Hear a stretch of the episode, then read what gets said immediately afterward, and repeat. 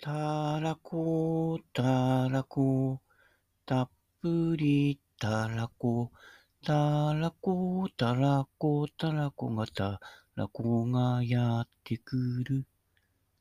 すじこ、すじこ、たっぷりすじこ、すじこ、すじこ、すじこが、すじこがやってくる。餃子、餃子、たっぷり餃子って、なんとなく形が近いものを並べてみましたね。はい。ちょっと餃子の王将に行きたくなりましたね。はい。あ、こないだね、えー、野田。野田に行ったのだ。うん、あの、醤油工場のね、高いあの、な、何？もうビルみたいなあの醤油タンクがね、あの野田市駅のところの脇にありますけどね。で、あの野田の醤油の物知り館は今ね、やってませんからね。あの、昔行くとね、あの醤油瓶とかもらえたんですけどね、今コロ、コロ、コロナ、コロナで来るなみたいな感じになってますからね。はい。えーで、野田行った時にね、餃子で思い出したんですけど、野田といえばあのね、名物、ホワイト餃子。はい。えー、とあるところに行こうとするときにね、ちょっと、あれ？道間違ったかなと言ってるね、えっ、と、ホワイト餃子の道に出ましたけどね。ああ、みたいな感じですけどね。はい。えー、まあ、買って帰りませんでしたけれどもね。えー、あ、まだ、まだ、あれか。年末年始中だったのでね、あ店やってなかったかな。うん。なので、えー、ホワイト餃子。はい。餃子の王将。うちのかみさん、餃子の王将って餃子しかないのかと思ってたって言ったらね、いろいろあるんですよね。はい。そういうことで。えー、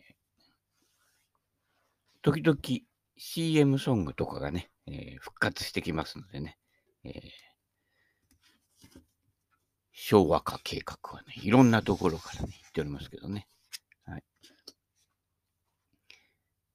今日はね、早めに。あ、昨日なんあの、うちらがやってるあの、えーまあ、心のね、心理系のカウンセリングのグループありましてね、えーまた新たにね、えー人が、えいらしてね、結構、え最後までいろんなことをね、え話したり聞いたりしてね、結構、えどうだったんでしょうかね。よかったんでしょうかね。はい。あの、基本的にアドバイスしません。あの、どんな悩みがあろうとも。これこうした方がいいんじゃない？なんて言ってね、無責任に言う人いますよね。で、それ採用してやって失敗してもね、そういうこと言うから失敗したんだよ、みたいなことになるからね。結局、何を選ぶんで、どう対処するんでも、自分ですから、自分でやったことが自分に返ってくるので、こうした方がいいんじゃない？みたいなね、そういう無責任なアドバイスはしません。だから自分の言葉で自分を語る。これが基本です。だから自分はこういうふうにして生きてきたよとかね。自分はそのことについてはこう感じてるけど、I'm なんとかです。昔ね、I'm a champion, I'm a champion っていうね、えーの CM がありましたけれどもね、えーそんそんな感じですね。もう誰しもが自分のチャンピオンです。あの、最下位でもチャンピオンです。自分で生きるしかないんですからね。はい。自頭名ってそういうことですから、冷たく突き放すわけじゃなくてね、あの、一緒に考える。共有する。あの、大抵の人の悩みっていうのは、自分の存在が認められてないと。話を聞いてもらえてないと。僕がここにいるのを分かってくれてないっていう、そういうことが発端です。何でもそうです。なのでね、そこを自分とね、考え方が違うからって排除しないでね、バイキンマンだから排除しないでね、うん、アンパンマンとバイキンマンでね、多少ね、あのー土の上に転がったアンパンでも食うというね、あのーあね、あ、落ちたから捨てちゃうとかね、落ちたから除菌スプレーしてから食うなんてね、次亜塩素酸につけてから食うって死んじゃうわ、みたいな感じですからね。はい。えー、いろんなものとね、ごったにごちゃ混ぜでね。はい。所詮人間はね、その、存在が認められてるか認められてないかっていうところでね、えー、悪になったりね、い良い子になったりするわけなのでね、一番基本は善悪の判断じゃなくて、存在を認めてあげるということですね。はい。それがなかなかみんなね、できなくて、こいつは自分にとって都合がいいとかね、都合が悪いとかやっちゃうのでおかしくなると。会社組織なんてそうですよ。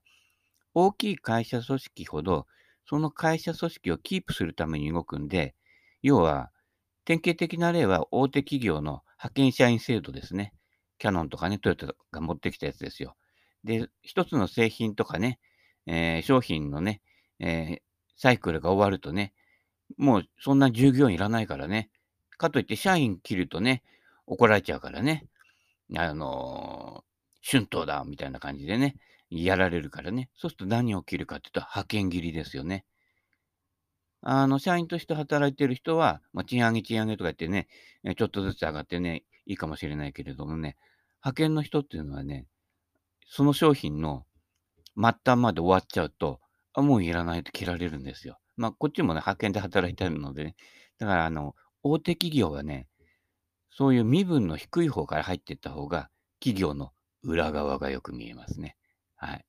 仮にずっと派遣社員で働いていても、多分、20年、30年そこで働いちゃうと、トータルもらう給料は退職金も含めて、数千万は違う。2倍、2倍じゃどころじゃ聞かないですね。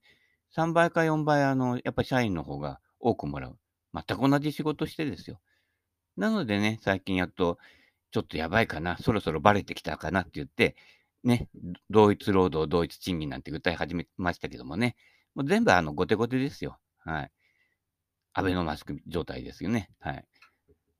すぐ対応したつもりですけどね、あの、ボロが出るんですね。はい。それもね、専門家の言うことを聞いてやったのかもしれないけどね、専門家もね、あの、結構無責任ですからね。はい。なのでね、うちはね、アドバイスしません。はい。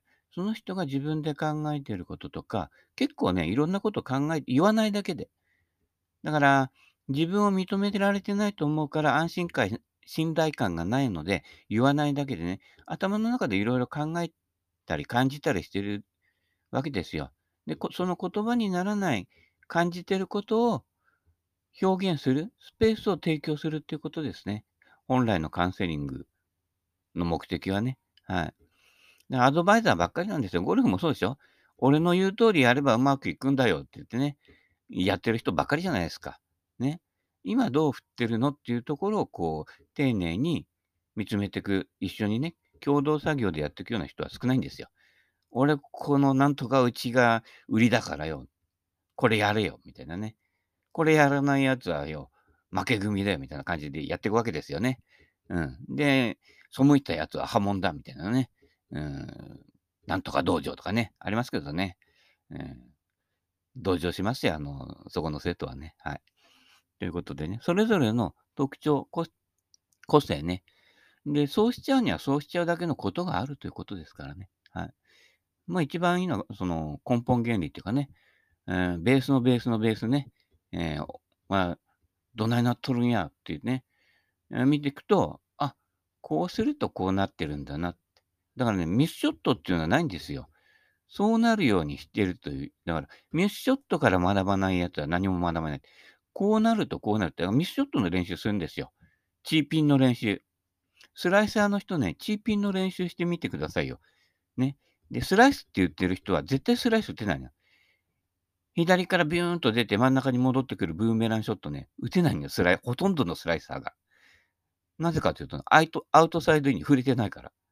ね。何度も言うけどね、フェースを目標より左に向けて、アウトサイドインで左から真ん中に戻ってくるボールを打てますかっていう。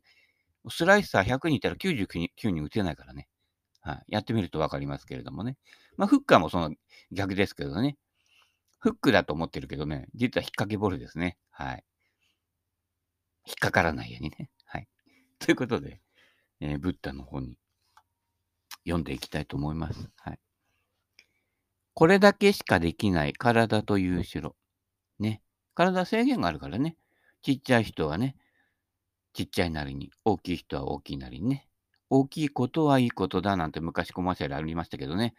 大きい人も大変なんですよ。ね。あの、日本家屋とかでね、柱に頭ぶつけますからね、ゴーンなんてね、体ゴーンなんて感じですよね。はい。えー、外的には歩く、立つ、座る、寝る。内的には筋肉が伸びる、縮むね。伸びて縮んで、また縮むね。あ、また縮んで縮んでちっちゃくなっちゃうね。えー、サロンパスイーなんてコマーシャルありましたけども、君の一見すると立派そうなこの体にできることは、究極的には所詮たったこれだけのことしかない。ゴルフスイングもそうですよ。あの、捻転だ。いや、ゴムじゃねえんだから捻転しないんですよ。あれ、イメージの植え付けですよね。あ洗脳という、ね、別名洗脳というわけですけども、ゴムやね、バネじゃないんだから、捻転してからそのバネで戻るっていうことはありません。骨、骨とツボ、骨の組み合わせ、関節の組み合わせなので、捻転するとねじっちゃうんですよ、関節をね。で、故障したって当たり前じゃない。ゴルフ肘になった、腰痛めたね、膝痛めたってね、プロゴルファーでもいますよね。昔、川上哲治が言っていました。ね、怪我をするような選手は、その動きにどっか無駄があるんだ。真実ですね。関節が自然と動く方向の組み合わせで丸く触れるんです。はい。だから、あのー、デゴイチじゃないけど、ピストン堀口じゃないけれども、動力は直線的にやった方が効率いいんですね。だから D51、蒸気機関車って直線的にピストン動くんですよ、ピストン堀口で。で、それを円に変えていくわけですね。それで機関車走るわけですよ、トーマス君も。はい。その辺勘違いして、自分が丸くやろうとしてね、タイヤを丸く回しちゃうんですけどね、効率悪い。ね。棒というね、棒があってヘッドがあるんだから、直線的に内側を動かすことで外側が丸く回るっていう、この発想の転換が必要ですね。もうレッスンプロでもね、軸を中心に回すのが真理だって思ってることがね、89.5%ですからね。そいつらにわかるわけないですよ。ピストン堀口。ね。YouTube。多分残ってんじゃないかな。ええ、ぜひね。まあ、動画で残ってなかったらね、ウィキには残ってると思います。はい。あと、画像は残ってると思いますのでね。はい。ぜひ見てください。ピストン堀口ね。はい。ね、矢吹城とピストン堀口のね、一戦見てみたかったですね。でもね、もしかしたらね、タコ八郎の方が強いかもしれない。うん。打たれ強いからね。はい。ということで、タコ八郎さん、一体どこに行ったんでしょうか。はい。次。はい。体の表面にこだわる。あ、だからね、あのー、人に応じて能力違うわけですよ。ジャイアント馬場さんができる、ね、ことが、ね、えー、猫ひろしにできるかって言ったらできないわけです。届かないからね。でも、ジャイアント馬場は42.195キロでチャンピオンにはなれないんですよ。ちょっと体でかすぎるからね。だから、それぞれの特徴があるので、それぞれの特徴に合ったことをやるとね、自分を活かせるということでね。だから制限あるわけですよ。うん。あの、健康な人ならいざ知らずね、例えばなんか事故やね、あるいは生まれながらでもいいんですけど、あの、5体がね、不満足な方ね、いますよね、車椅子の方ね。で、車椅子がの方ができることって、やっぱりジャンプはできないわけですよ。まあ、少年ジャンプは読めるけれどもね。はい。そうするっていうと、まあ、車椅子っていうとね、大体あの、あね、パラリンピックなんかで車椅子マラソンがね、マラソンじゃねえや、えー、バスケットとかね、あの辺がこう強調されるんで、まあ、ある特定のものだけは強調されちゃうんですけども、車椅子でできることもいろいろありますし、逆にあの車椅子乗るとね、わかることでうちもあの母親があの、癌でね、あのもう歩けなくなった時から車椅子ね、買ってね、乗ってましたけどね、たまに乗るとね、あの、楽なんだよね。あ、これ楽じゃないみたいな、これで移動しようかなと思って、移動しようとすると実はいろんなとこ段差があったりとかして、ね、歩道なんかちょっと斜めに傾いたりしてて、まっすぐ行くつもりがね、車道の方に押し出されちゃったりとかしてね、段差とかあったりしてね、いろいろ不自由なことあるんですよ。はい。で、そういうあの、ハンデを負った時に大事なのは、あの、それまでのプライドを捨てることね。あのね、助けてっていうこと。ちゃんと助けてって言わない人は助からないね。うん。助けてって、そのプライド捨てられるかどうかが大事で、もう同情するなら先をくれって言ったら先来るわけですよね。いや、俺頑張るから、自分で働いて稼いでね、頑張るからっていう人がね、えー、途中でつまずいちゃったりしてね。だから、あのー、まあ、大したことじゃないのに助けてっていう人はね、まあ、助けないけどね。うん。でも大抵の場合は、特に日本人は頑張りすぎちゃうので、もう散々もうよっぽどひどくなった時にしか助けてって言わないから、ね、もうひどい状態になってから来るから、じゃあもう助かりませんみたいな感じでね、あの落語の死神の話じゃないけれどもね、ああ、もうこれは、要は枕元にね、頭、頭のところにね、死神がね、座ってるとね、その人は助からないと。でも足元に死神がいる人は助かるというね、そういう話なんですけれどもね。はい。えー、助かる死神、助かるね、えー、死神のポジションとし助からない死神のポジションありますからね。えー、今度、身近な人がね、死にそうになった時ね、え、足元にいるかね、頭の方にいるかね、見てくださいね。はい。えー、何の話だっけ？あ、体の話ですね。えー、そういうことです。体の表面にこだわる愚かしさ。この体は骨と剣で組み合わされ、生肉と皮膚で覆われている。生肉ですね。はい。皮膚に覆い隠されているがゆえに、その内側はありのままに見られず、肌がきれい、肌が荒れたなどと、君は表面にこだわったり、ドモホリンリンクルを、あ、じゃあ、そういうこと書いてね。髪が抜けた、無駄毛が生えたなどと無用なことに心を乱されるね。ハゲの権利を、みたいな感じでね。いやいや、抜けたものは返ってこないと。ね。あげた金は返ってこないと。金の貸し借りはしないと。ね。もう、物々交換ですよ。はい。金を絡めるとね、貸した返返返さねえとかね、利子がどうでこうでかってね、利子が統一で高いのに、統一はね、あのね、本買って読むもんですからね、貸し借りに使っちゃいけませんからね。はい。その表面の内側に隠されているのは、単なる生肉に過ぎないことをうっかり忘れて。そうですよ。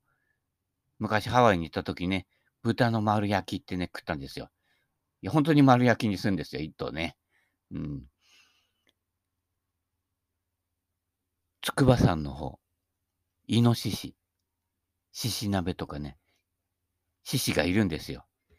だいたいあの、筑波山麓の中腹ぐらいね、獅子16頭ぐらいいますけどもね。うまいです。あれ食っちゃうとね、スーパーの豚肉食えなくなっちゃうかな。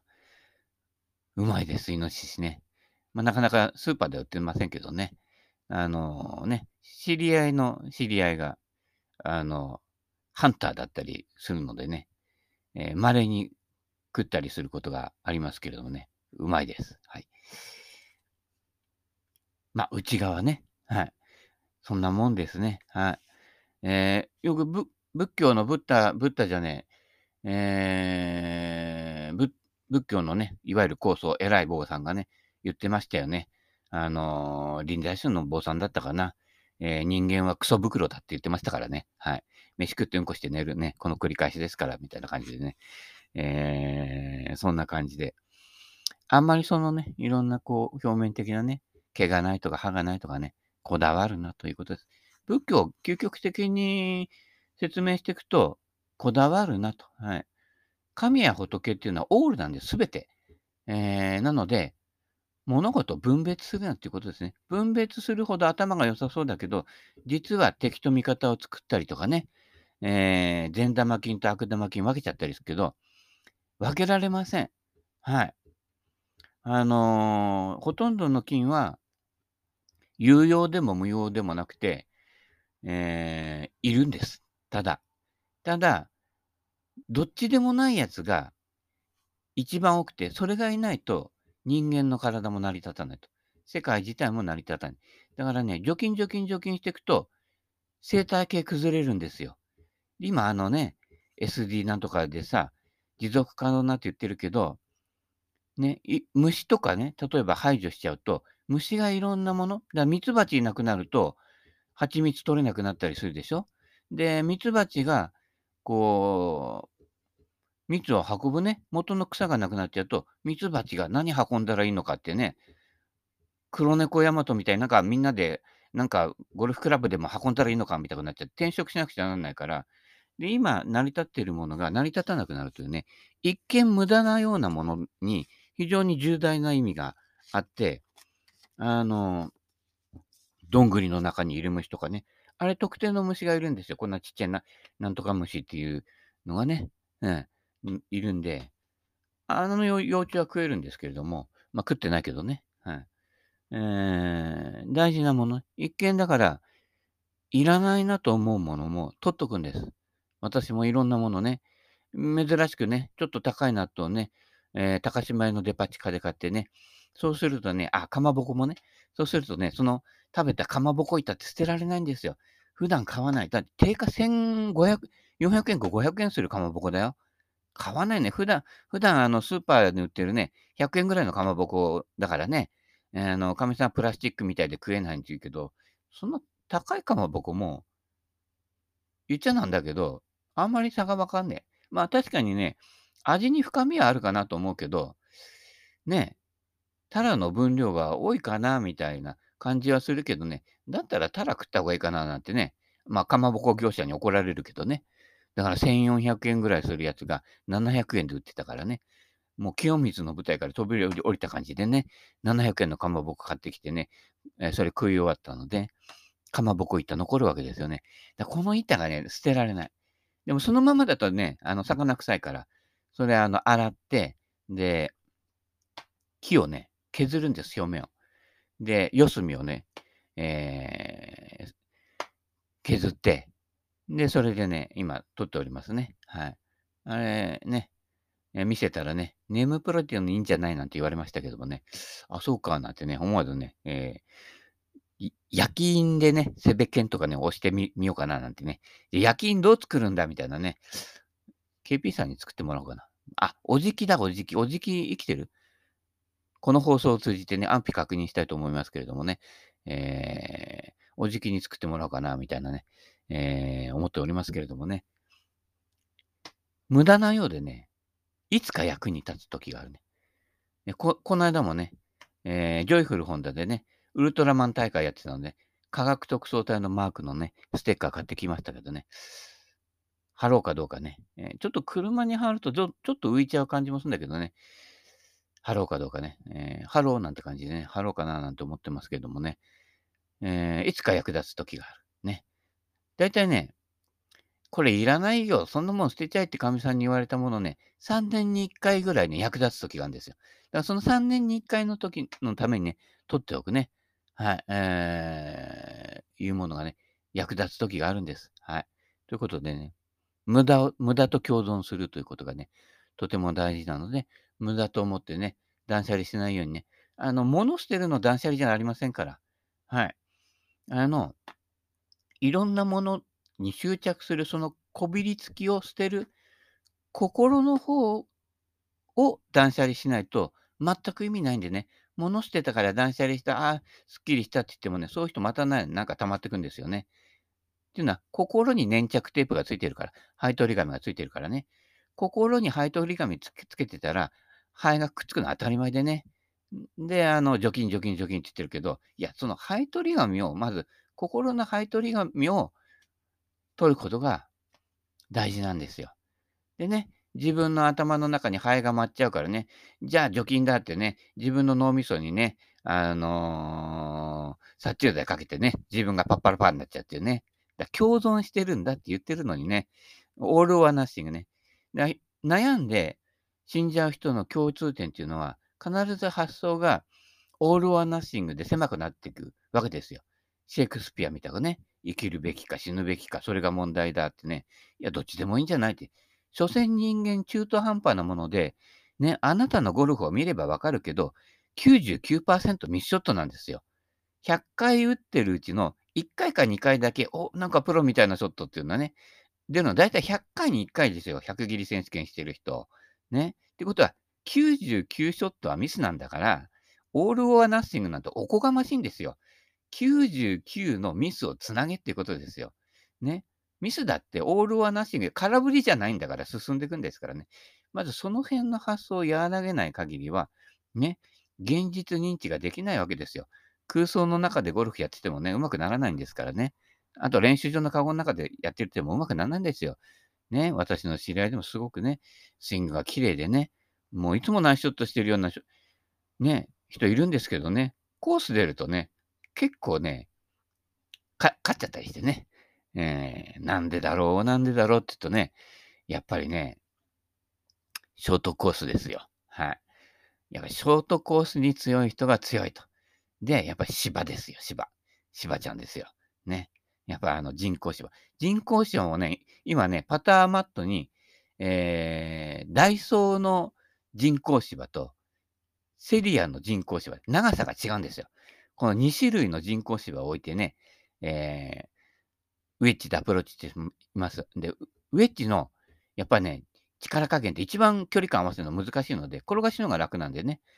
でパターなら距離感合うやつを、パターでさえ距離感合わないのね、ウェッジで距離感合うわけないわけで、それは常日頃からやってないとダメ。はい。だから半年1年ゴルフやんなくてもドライバーなんか当たるんですよ。ただ、ショートアプローチとかがダメになるので、スコアに開きが出てくるという。まあ、ただそれだけですよ。